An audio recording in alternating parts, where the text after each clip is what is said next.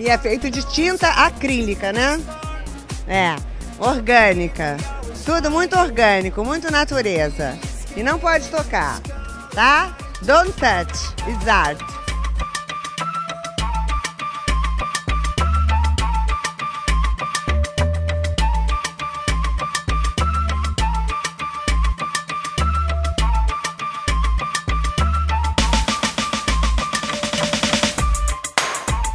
E aí, gente perdida? Tá começando mais um Não Pode Tocar. Meu nome é Rodrigo Hipólito e este é o 12 episódio da nossa quarta temporada. Se você chegou aqui agora, o Não Pode Tocar é um podcast sobre teoria, história, crítica, prática de arte e temas afins. Nós publicamos episódios todos os domingos. No nosso feed você encontra, além dos episódios de temporada, o Pataquadas, no qual a Alana de Oliveira repercute as principais notícias do mundinho da arte com colunas abertas de Denis Almeida e Camila Saloto, e o Não Pode Chorar, no qual nós contamos algumas desventuras da vida e pensamos em modos criativos de lidar com elas. Nós estamos presentes em todos os tocadores de podcast e nas plataformas comumente usadas para ouvir música, como o Spotify e o Deezer. Nós disponibilizamos os nossos episódios no YouTube e você pode ouvir direto em notamanuscrita.com que é onde você encontra a postagem original dos programas com a descrição completa. Acesse notamanuscrita.com e aproveite os demais conteúdos que nós publicamos, como contos, crônicas, textos de processo, artigos e outros trabalhos. Se você ficar com preguiça de digitar notamanuscrita.com no seu navegador, basta clicar na imagem de capa, que na maioria dos tocadores você será direcionado para a postagem original. Lá você encontra, além dos links para tudo que nós comentamos no episódio, os nossos perfis pessoais nas redes sociais e os nossos perfis oficiais tanto no Twitter quanto no Instagram. Você pode seguir a gente em arroba não pode tocar, sempre com o D de pod no mudo. Quem comanda as nossas redes é o Tiwi, o primeiro cão podcaster.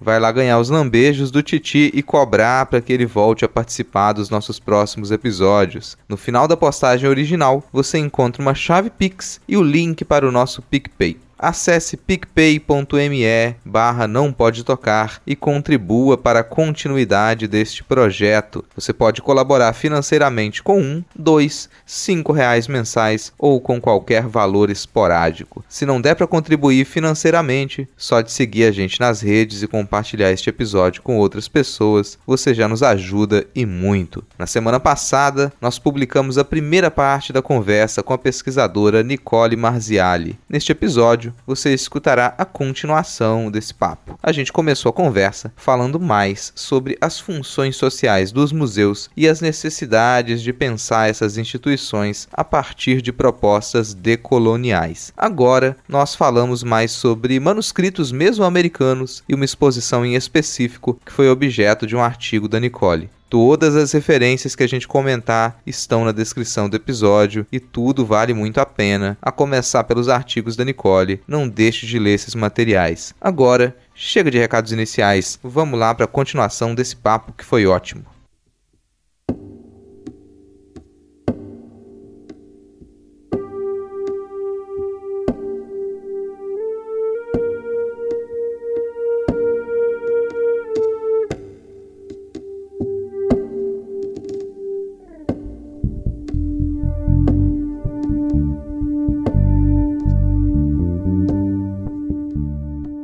Então, já que você já puxou a Intlapali, Intlapali, Intlapali, eu tava treinando essa pronúncia, porque na pronúncia de, de, de, de Nahuatl é uma, é, é um show, minha, a minha é um show de horrores. Toda vez que eu tento ler esse, esse tipo de material, eu fico, gente, eu queria conseguir pronunciar isso direito.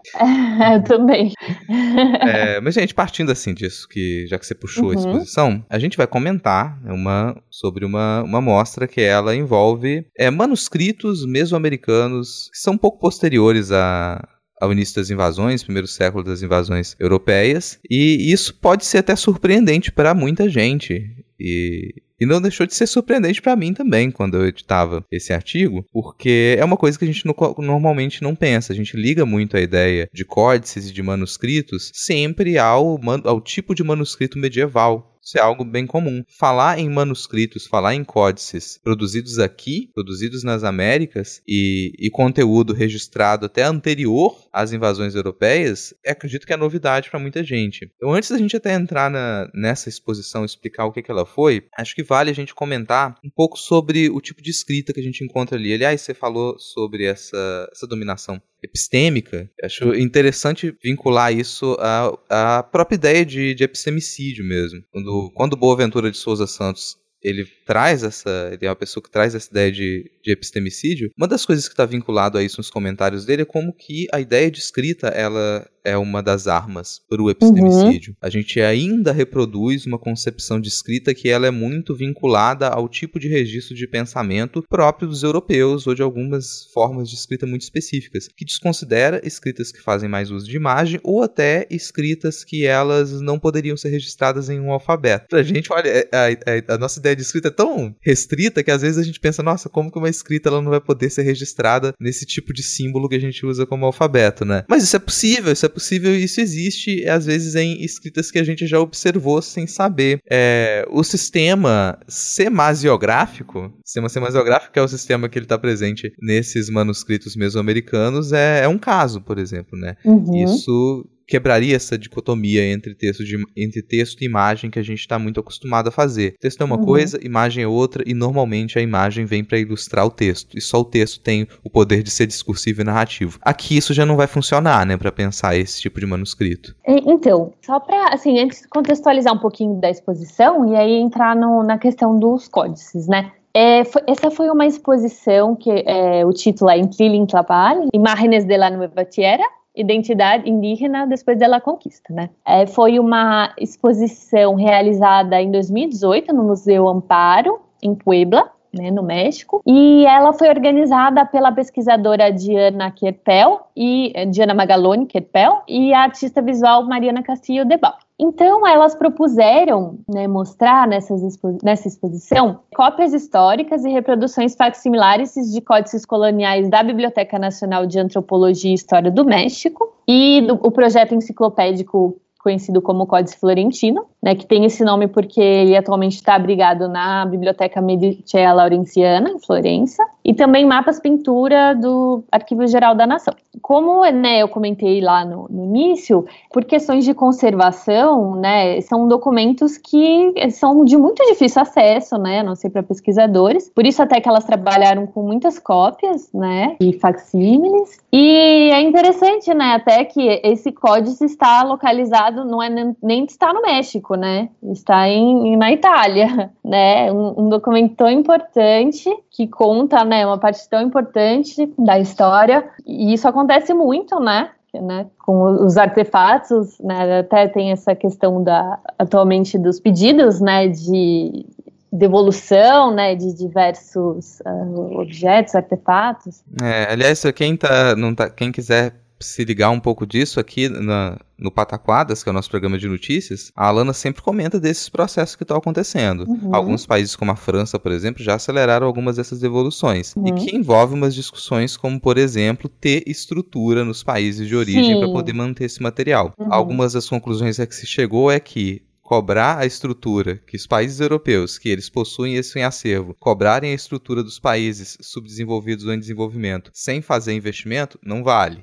não, para, não, não, faz muito sentido. Ah, tem que devolver e tem que investir. Esses países uhum. têm que investir para poder sanar aquilo que eles causaram. Então, eles têm que conseguir fazer com que esses museus eles tenham estrutura, que seja investimento financeiro, investimento de pessoal, seja formação para que esses museus eles consigam receber novamente esses acervos. Então, já responde a alguns dos questionamentos que às vezes vem quando esse tipo de pauta ela entra aqui também. A gente já uhum. tem algumas respostas, não é, não é um mistério é, tão grande. Sim, sim, exatamente. Então, elas trabalharam né, com esses documentos, principalmente. Bom, os códices, né, eles, desde a época pré-hispânica, né, eles já, já eram realizados como forma de registros de acontecimentos históricos, formas de documentar as particularidades do tempo, né, por meio de livros calendário astronômicos, registros de tributos tributos, entre várias outras formas de documentar uh, os modos de vida mesmo, né, dessas civilizações. Bom, no caso do, do Códice Florentino, é interessante, né, é, você eh, já iniciou, né, a falar dessa questão do, do sistema semasiográfico, né, e do sistema medieval, e é interessante porque ele une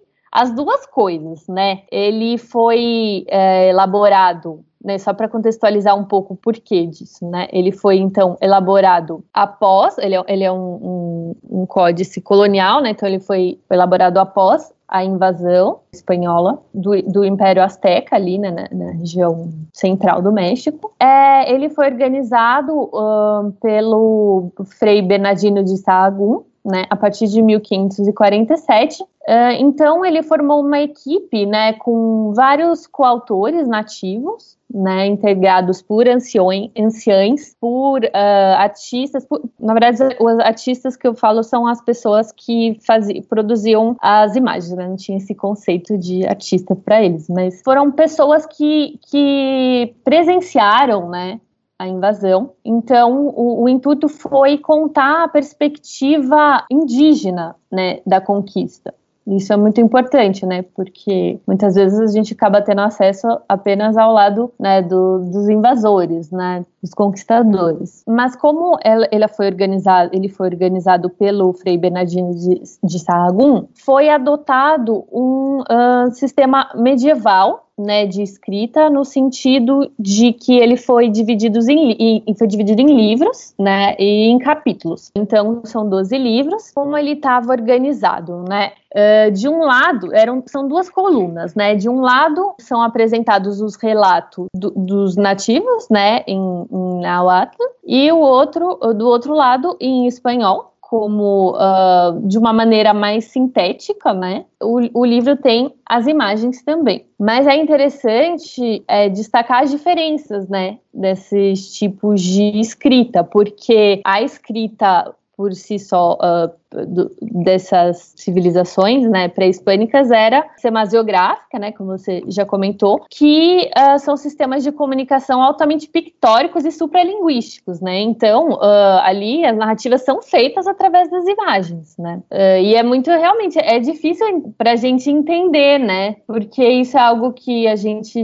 né, desde sempre foi ensinado dessa forma, né? Então, é, é muito difícil entender essa diferença, né? E, inclusive, a Elisa Elizabeth Boone, né, ela escreve um livro muito legal junto ao, ao, Walter Mignolo que trata justamente dessa questão, né? É, o livro chama Writing Without Words, né, escrevendo sem palavras, e aí mostra, né, dessas formas consideradas alternativas, né, se pensarmos com relação da perspectiva da, da, escrita alfabética, né, que é hegemônica, né, mas que são uh, tão importantes, né, tão interessantes e importantes de, de serem conhecidas, né. E muitos teóricos, por muito tempo, é, rebaixaram, né, esse tipo de escrita como se fosse menos evoluída, né, que a escrita alfabética. E justamente nesse trabalho, junto com o Walter Mignolo, uh, ela pretende né, é, desmistificar, né, essa noção e mostrar a importância, né, desse, desse tipo de sistema de, de comunicação. Então, esse, o, o Códice Florentino, ele está dividido em em 12 livros, né? E esses livros contam vários aspectos da, da vida da, da sociedade azteca, né? Então, por exemplo, o livro 1 trata das divindades, uh, o 2 trata das cerimônias, né? As festividades e os sacrifícios para os deuses. O livro 11 trata das coisas naturais, né, que eram animais, plantas e minerais. Trata é considerado também como um tratado de pintura, né, porque ali é contado como eram feitas as tintas que iam ser usadas para ilustrar, para é, colorir essas imagens, né, para produzir essas imagens que são tão importantes, né, para esse tipo de escrita. E é, e é importante, acho que falar um pouco, né, dessa questão da relação das imagens com as tintas. Nossa, eu adorei essa parte. Assim. Tanto na exposição de ter uhum. exemplos de como você, essas tintas eram fabricadas, quanto uhum. da, da da própria ideia de uso de cores, como que a, a, a estrutura ali da, dessa, dessa escrita, ela se baseia na, na, na cor, né? É, uhum. Que tem até a ver com o título, o título da mostra, que, é, que ele se relaciona com isso, né? Com esse, o preto, a linha preta e a, e a cor, e o espaço de cor. Uhum. Não sei como que se pronuncia esse conceito, em Nahuatl lá. Mas é. Eu, sei lá, eu vou chutar que é Ishipitla. Ishipitla. Fiquem, riem à vontade, depois vocês tentam pronunciar, porque não é fácil, gente. Agora, o significado disso, o modo como isso é traduzido pra gente, eu achei muito bonito essa ideia da cor como a pele das imagens. E isso facilita tanto a gente conseguir construir uma. a gente compreender muito do que é apresentado em manuscritos. Não só nos manuscritos mesoamericanos, quando a gente lida com outros tipos de produção que eles envolvem texto, imagem, envolvem a, a presença da imagem como um, um elemento de narrativa, como um elemento discursivo, essa ideia de cor como pele das imagens, eu achei isso fantástico. Isso soluciona muito problema de, de... pra gente conseguir fazer fazer pesquisa. Olha onde é que a gente pode buscar conceito, né? A gente falou tanto de uhum. colonização uhum. epistêmica. Esse é um exemplo de romper a colonização epistêmica quando Total. a gente consegue encontrar um conceito para trabalhar bem aqui. Totalmente. E realmente é muito bonito, né? É, pensar assim como uh, as cores fazem, é, como se fizessem essas imagens ganhar vida, né? E como isso era tão importante naquele contexto que eles estavam vivendo de invasão, né? Uma forma de fazer aquela história presente ali, né, por meio dessa, né, da, da produção desse, desse códice para reviver aquela história, né, deixa, fazer aquela história se manter viva, né, também. Eu acho que é muito bonito nesse sentido, né. Mas assim, né, também em, em se tratando, né, de descolonização epistêmica, né, e da a estética decolonial, é essa questão é, que eu trago um pouco também dos AUTPM, que são o, presentes no, nos mapas pintura, né? Eu achei muito interessante também quando né, eu fui quando eu descobri, quando eu fui pesquisar, que também tem muita relação com essa maneira é, desses povos, a relação que eles têm com a natureza, né? E que o, o, os europeus, né, a, a, razão eurocêntrica não, não tem, né? Porque tem essa distinção entre natureza e cultura. E eles não, é, é uma outra relação com a natureza, com o território que eles habitam, né? É, tu, tudo faz parte de um, de um conjunto, né? De um todo ali, que é muito interessante também. E acho que, que também diz respeito a essa questão da fruição, né? Você comentou da organização do, do livro. Essa organização, né, ela ainda é uma organização tradicional de muitos manuscritos europeus. Vão encontrar esse tipo de organização quanto da, da explicação que você já deu. Agora, a gente tem organizações diferentes, eu não sei se você chegou a verificar, de, de manuscritos de materiais, por mais raros que sejam, né? Que eles são prévios às invasões. Você chegou a, dar, a, observar como é que funciona essa organização? Tipo de informação que vai ter passado também. Imagino que vai ser diferente, já que o Códice Florentino, em específico, ele foi pensado para contar aquele momento, para uhum. dar a uhum. narrativa daquele momento, fazer aquele registro. Mas outros materiais anteriores a isso, eles deviam estar preocupados com, com outras coisas também, né? Em registrar outras coisas. É, assim, eu não explorei muito aprofundadamente, assim, uh, outros uh, códices, né? Mas na exposição também o jardim do museu foi transformado numa cruz que faz referência ao códice Fejervari Maier, que eu também não tenho muita certeza se é assim que pronuncia, mas que por outros motivos, né, que é uma que, é, que diz respeito aos colecionadores, é, né? Mas é, errar nome de europeu tá liberado. é. E, e aí o jardim foi transformado nessa cruz que representa é um na verdade é, é bem complexo assim. Eu, eu assim acho que eu não conseguiria explicar exatamente porque tem é uma, são imagens muito complexas com muitos detalhes e é, e é um códice pré-hispânico né? Mas é um exemplo também. Acho que é legal para quem tem interesse ir atrás assim tem vários trabalhos legais até um trabalho do professor Eduardo Natalino dos Santos, eu vou até pegar aqui, que, em que ele aborda né, essa questão né, do, do, dos, dos, calendários e ele cita, né, uh, que é o artigo Tempo, Espaço e Passado na Mesoamérica, o calendário, a cosmografia e a cosmogonia nos códices e textos náuseos. Então, tá melhor explicado, mais detalhado, assim, né? Tem mais informações. Não, se a gente falar alguma coisa errada, as pessoas corrigem a gente, não tem problema assim também não. E isso me pareceu realmente uma coisa complexa. Tem relação com o modo como eles contavam o tempo, né?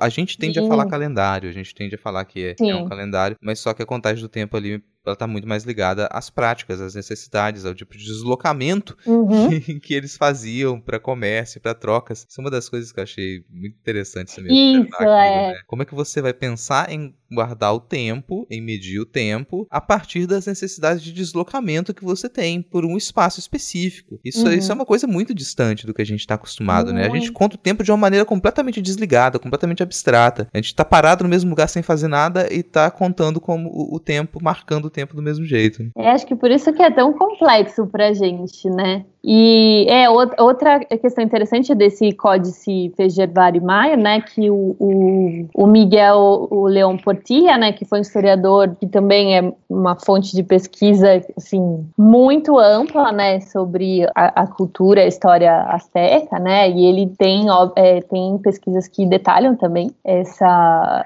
esse códice e ele se recusa a usar esse nome dado pelos colonizadores, né? Ele, ele chama de Tonalamatas de, de, dos postecas, né? Que os postecas são esses comerciantes, né? E aí, como você disse, eles consultavam esse calendário para fazer, para saber quando partir ou quando regressar de suas viagens, né? Entre outras coisas. Mas aí tem muitos teóricos que detalham, né? Todas essas funções, assim, que é muito impressionante. Tá, aqui não é tanta coisa, cara. Assim, gente, a gente já tá aqui batendo daqui a pouco uma hora de gravação e eu fico naquela eterna promessa que eu faço sempre aqui de não ter programas super longos, de não ficar passando programa muito de uma hora, né? Mas vocês percebem a quantidade de coisa que a gente comenta e que dá pra detalhar um pouco aqui, um pouco lá, mas não dá pra gente se aprofundar completamente em tudo que a gente falou aqui. A, a ideia desse, desse episódio é muito isso, a gente perceber como, primeiro, a importância das nossas instituições museográficas, as instituições que lidam com a nossa história, pra gente poder a gente dá a permissão, que no fim das contas é isso, que o passado ele seja é, comunicado a partir de diversos pontos. Assim. Esse é um primeiro ponto. Outra coisa é a gente perceber que tem material e tem metodologia para a gente conseguir trabalhar com as, com as sociedades e as histórias de cá. E a gente, inclusive, aqui pode, perce- pode perceber que utilizar conceitos que eles não têm origem europeia é possível. A gente consegue acessar esses conceitos. E utilizá-los para poder interpretar, compreender o mundo, é uma postura descolonial, uma postura decolonial. Essa é talvez a mensagem central aqui. E como não dá pra gente comentar de tudo, vai ficar as- a minha primeira recomendação aqui é que as pessoas leiam os seus dois artigos que estão linkados na descrição deste episódio. Então a gente acessa lá, tá linkado. São dois artigos, um específico sobre essa exposição que mostrou o Códice Florentino e um outro sobre a importância social dos museus. Ambos os artigos estão ótimos. Quem quiser entender com mais detalhe e também resgatar a nossa pronúncia aqui, né, de Nahuatl para poder ler como que aquilo tá escrito lá, vai direto no artigo que é mais, que é mais fácil. É, essas são duas indicações que eu vou, vou deixar aqui. E já que a gente falou em Nahuatl, tem uma, um episódio de um podcast chamado Babel. Babel Podcast é um podcast que ele fala, cada episódio fala de um, um idioma específico e tem um episódio sobre Nahuatl. Pra entender por que, que a gente tá pronunciando errado, qual seria a pronúncia adequada e quais são as normas desse, desse idioma. Tá bem interessante, eu vou deixar é, linkado no episódio também. Uma última indicação é um livro que infelizmente não é barato, que é o Relatos Aztecas da Conquista, do Jorge Baldou e do Tsvetan Todorov, que reúne algumas dessas, dessas crônicas da invasão, da invasão dos europeus, só que a partir da perspectiva dos povos originários. Então é, é, um, é um grande calhamaço, é um livro que, que vale a pena ser lido, inclusive para criticar algumas organizações também, que é sempre válido, né? Eu vou fecho, fecho as minhas indicações, não sei se você quer indicar alguma coisa, quer recomendar alguma coisa, quer fazer divulgação, porque normalmente a gente faz assim, né? A gente chama o pessoal aqui e quando vê, eu trouxe umas três ou quatro indicações e recomendações, a pessoa se sente pressionada para fazer, mas não tem pressão não.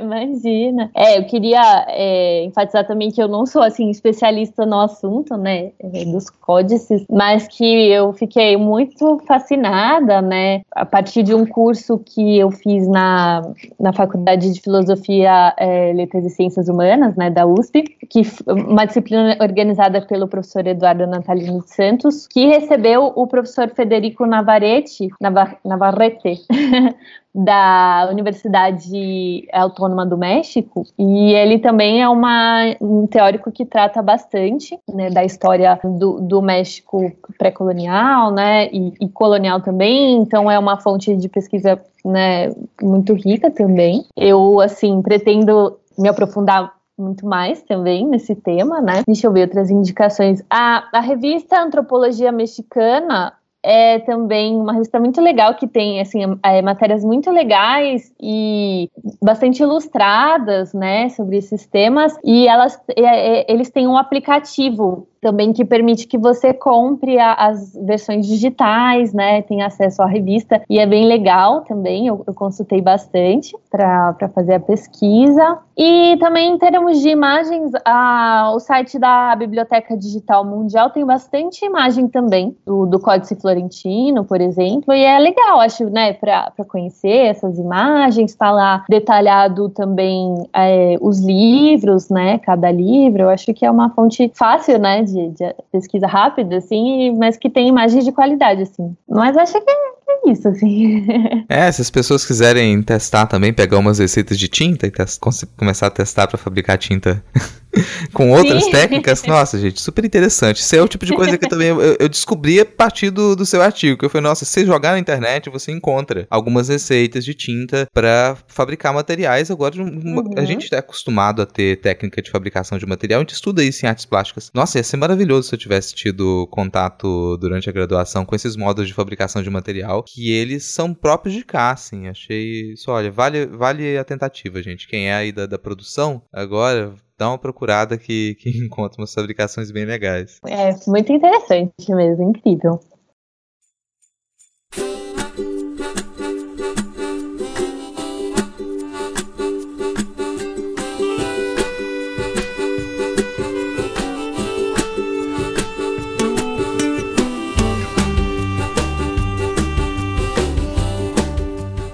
Tá aí Encerrando mais um Não Pode Tocar. Gostou? Não gostou? Fala com a gente. Você pode entrar em contato com a gente através do e-mail, que é nãopodetocar@gmail.com ou das nossas redes sociais, tanto no Twitter quanto no Instagram, você encontra a gente como arroba sempre com o D de pod no mudo. Como vocês já sabem, quem comanda as nossas redes é o tio e o primeiro e único cão podcaster. O tio está lá se recuperando do seu último acidente, então vai todo mundo lá seguir o, o tio e no Twitter e no Instagram e ganhar uns lambejos. Aproveita e acesse Nota Manuscrita notamanuscrita.com, que é onde a gente posta os nossos episódios e onde você encontra a descrição completa deste programa. Lá em notamanuscrita.com, além de tudo que a gente comentou, tem os links para os nossos perfis pessoais e perfis oficiais. Link de tudo que, tá, que a gente comentou tá lá, gente. Então vai aproveitar as recomendações lá. No finalzinho da postagem, você encontra o link para o nosso PicPay, onde você pode nos apoiar financeiramente com um, dois, cinco reais mensais ou com qualquer valor esporádico. Ajude esse projeto a continuar continuar independente. Falei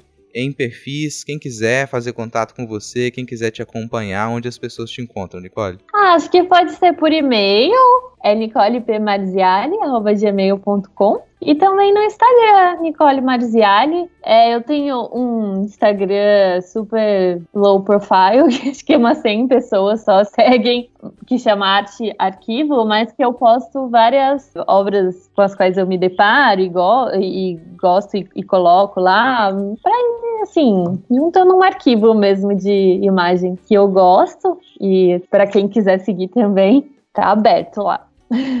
Isso aí, não. Pessoal, quem quiser ir lá pegar recomendações e dividir a nossa pronúncia de, de Nahuatl, vai lá. Vai lá cobrar que a, que a Nicole faça lives para poder pronunciar com as pessoas. É, gente, olha, foi, uma, foi ótimo esse episódio. Gostei muito. É, já faz, desde que eu editei o seu artigo, tava doido para gravar isso também. E depois de ler também o seu artigo sobre, sobre os museus, é, não podia esperar que fosse diferente. Eu agradeço muito assim, a sua presença, a sua disponibilidade aqui, a gente ficar uma hora conversando. E eu espero realmente que você tenha chance aqui de voltar para conversar mais com a gente sobre esse e outros temas. Eu que agradeço o convite, a você, a Fabiana, que eu conversei também, e adoraria participar novamente também. Foi muito legal. muito obrigada pela oportunidade. Isso aí, as portas vão estar abertas agora, vai por mim. A gente começa a lidar com podcast, depois que a gente pega essa mania, é, é um vício, assim, a gente não larga fácil, não. Mas é isso, ó. Temos um episódio, gente. Como sempre, se nada der muito, muito, mas muito errado, semana que vem a gente tá de volta. Então bora dar um tchau pro ouvinte. Tchau, pessoal. Muito obrigada. Valeu, falou.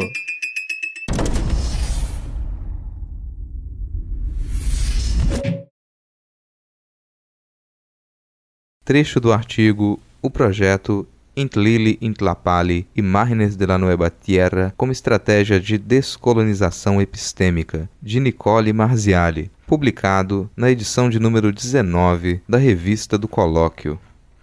Quando tratamos da necessidade de uma descolonização epistêmica, esta diz necessariamente respeito a compreendermos e aprendermos com a visão de mundo dos povos indígenas, que em diversos aspectos difere da cosmologia ocidental moderna. Grossfogel e Castro Gomes assinalam como a superioridade atribuída ao conhecimento europeu foi um aspecto importante da colonialidade do poder no sistema mundo. Assim, os conhecimentos subalternos foram excluídos, silenciados e ignorados. Os autores acrescentam que, desde o Iluminismo, esse silenciamento foi legitimado por meio da ideia de que os conhecimentos subalternos representavam uma etapa mítica, pré-moderna e pré-científica do conhecimento humano. Entre as mudanças operadas pelo sistema de dominação ocidental, Mignolo destaca a separação entre natureza e cultura, que considera como ficções ocidentais, já que, para as antigas civilizações mesoamericanas e andinas, tal oposição binária não fazia sentido.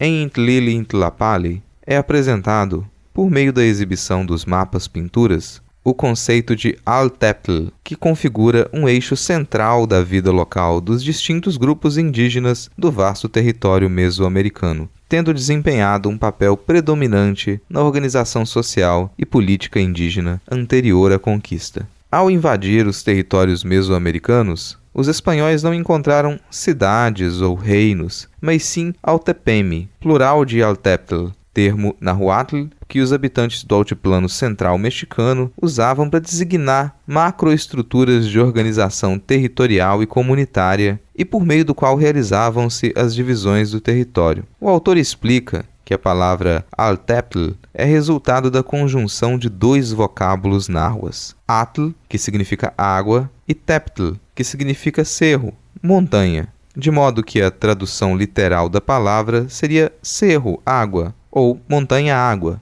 Os assentamentos humanos mesoamericanos levavam em conta o meio ambiente circundante como elemento fundamental dos territórios habitados. Desse modo, ao pintar os Altepeme, os artistas pintam o território, o espaço sagrado que os sustenta, neles plasmado sua história, o tempo e seus laços ancestrais. As autoras assinalam como os europeus não entenderam que os Altepeme não eram cidades ou povoados, mas sim territórios, porque, na visão espanhola, o rural e o urbano sempre estiveram separados, enquanto, na Mesoamérica, relacionavam-se. Os mapas pintura dos Altepeme serviram, então, como uma forma de negociação entre os povos indígenas e as autoridades coloniais, atuando como uma maneira criativa de repintar o mundo, de fazê-lo voltar a existir.